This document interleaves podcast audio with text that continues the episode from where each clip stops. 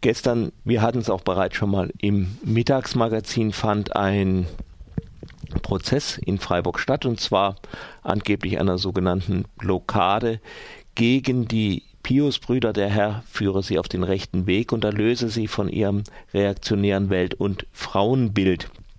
Es kam dabei eine ja, relativ milde, aber doch eine Strafe heraus von zehn Tagessätzen. Ich habe jetzt am Telefon den Michael Moos, den Anwalt des ja gestern in erster Instanz verurteilten. Hallo? Ja, grüß dich, Jan. Grüß dich, Michael.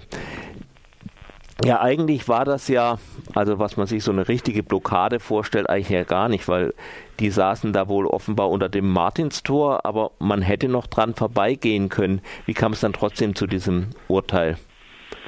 Ja, das war wesentlich äh, das Werk des Zeugen Hochhuli, Chef des Reviers Nord und seines Zeichens Polizeidirektor, der in der Lage war, wortreich die Richterin davon zu überzeugen, dass ähm, aus äh, polizeilicher Sicht eine derartige ja, kleine Umleitung äh, von der Fahrbahn auf die Gehwege nicht möglich gewesen sei.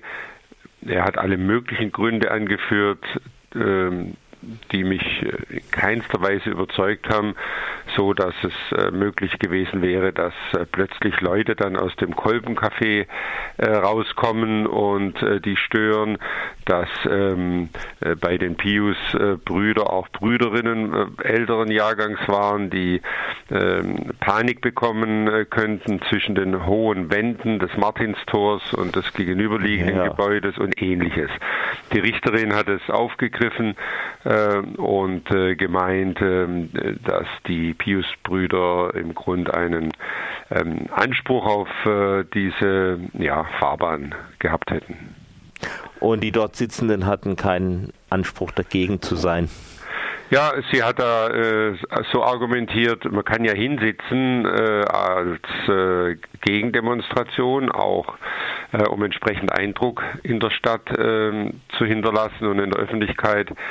Aber äh, es wäre äh, dann genauso gut möglich gewesen, eben irgendwann aufzustehen und äh, die äh, durchzulassen. Sie verkennt dann natürlich äh, die Dynamik einer Demonstration, die und Kundgebung die er zum Ausdruck bringen will, äh, wir wollen die gerade nicht in die Stadt lassen, wir wollen verhindern, dass jetzt reaktionäre Auffassungen, äh, klerikal-konservative Auffassungen ähm, wie die von den Pius-Brüdern vertretenen, etwa generelles Verbot von Abtreibung in der Stadt sozusagen Fuß fassen. Das war ja gerade Sinn und Zweck dieser symbolischen Aktion, sich ähm, da auf die Fahrbahn des Martinstors zu setzen. Wenn es ja polizeitechnisch anscheinend nicht möglich war, die irgendwie zu umgehen.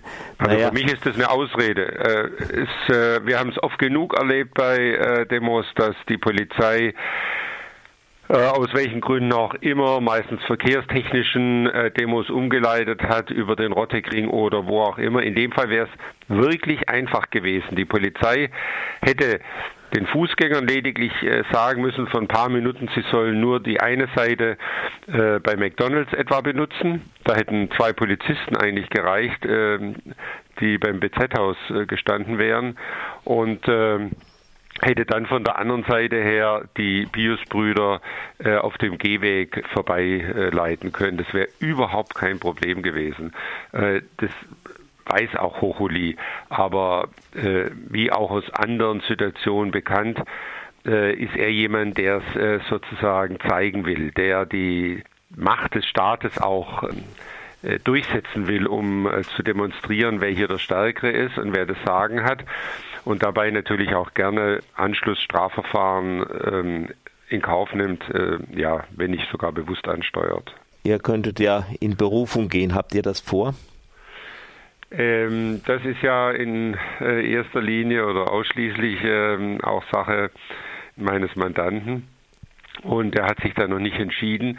Es gibt da noch eine kleine juristische Besonderheit, äh, weil die Geldstrafe so gering ist, nämlich zehn Tagessätze, gibt es eine Sonderbestimmung äh, im Paragraph 313 Strafprozessordnung, äh, die sogenannte Ausnahmeberufung.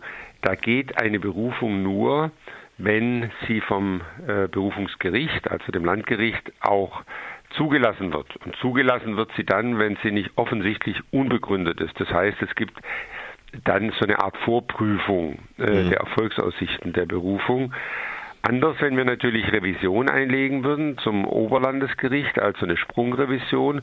Da geht es dann nicht mehr darum, was da faktisch geschehen ist, sondern das Oberlandesgericht ginge dann aus von dem, was im amtsrichterlichen Urteil als Sachverhalt steht und prüft dann nur die Rechtsfragen. Also etwa ist aufgrund dieses Sachverhaltes äh, der Tatbestand der groben Störung, der ja hier angeklagt ist, ähm, im Sinne des 21 Versammlungsgesetzes gegeben. Ob man einen dieser Wege äh, einscheidet oder welchen, das müssen wir klären. Man kann vorsorglich jetzt erstmal Rechtsmittel einlegen in einer Woche und dann, wenn das Urteil schriftlich da ist und man weiß, was die Richterin da reingeschrieben hat, weiter entscheiden. Stehen ja dann vermutlich noch mehr Verhandlungen an in diesem Fall.